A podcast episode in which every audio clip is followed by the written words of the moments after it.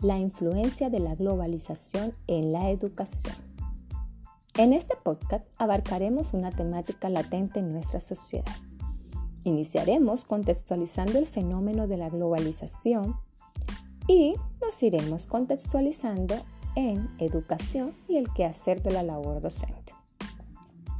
Para hablar de globalización, mencionaremos a Manuel Domínguez, el cual en su libro la filosofía de América Latina define globalización como una etapa avanzada de la división internacional del trabajo, la cual se caracteriza por una mayor interacción e interdependencia de los factores y actores que intervienen en el proceso del desarrollo mundial.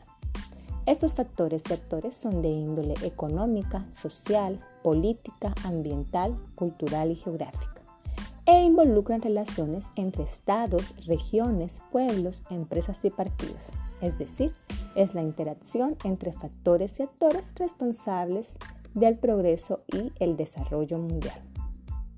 Cabe mencionar a Castells, ya que este autor es ampliamente citado en estos temas, el cual define este cambio histórico como un proceso multidimensional, caracterizado por la transformación del sistema productivo, del sistema organizativo, del sistema cultural y del sistema institucional sobre la base de una revolución tecnológica que no es la causa, pero sí el medio indispensable para dicha transformación.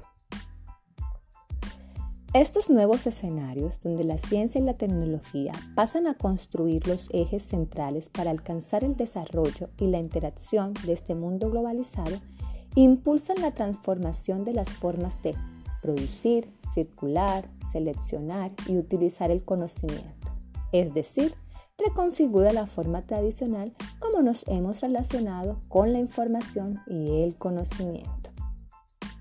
Ya centrándonos en materia educativa y globalización, podemos notar que la globalización cambia el concepto de la educación y el rol docente, ya que las tecnologías de la comunicación e información, las TIC, modifican el acceso a este conocimiento. La idea del profesor va asociada a la producción del conocimiento, que el estudiante sea capaz de teorizar, construir y, por lo tanto, adquirir habilidades de creación y producción intelectual.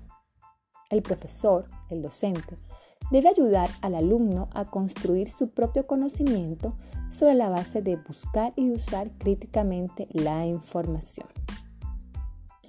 La educación en el contexto mundial debe ser, como lo exigía Kant, para la mayoría de edad, es decir, que el educando tenga la capacidad de servirse de su propio entendimiento, con independencia y sin la conducción de otro.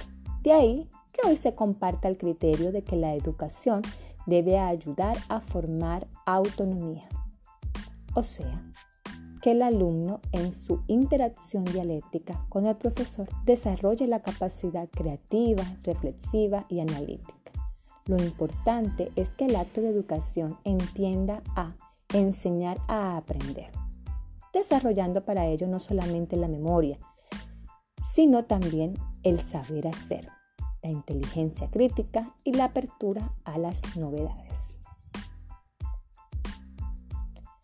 Se trata de desarrollar el talento humano. Este valor jamás se alcanzará con una educación que sea únicamente memorística y repetitiva. Es decir, la educación debe desarrollar en los educandos tres competencias fundamentales.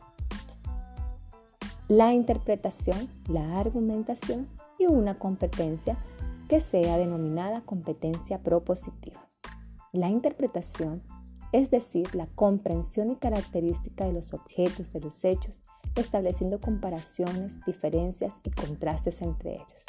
La argumentación, es decir, la explicación, que implica dar la razón a una afirmación.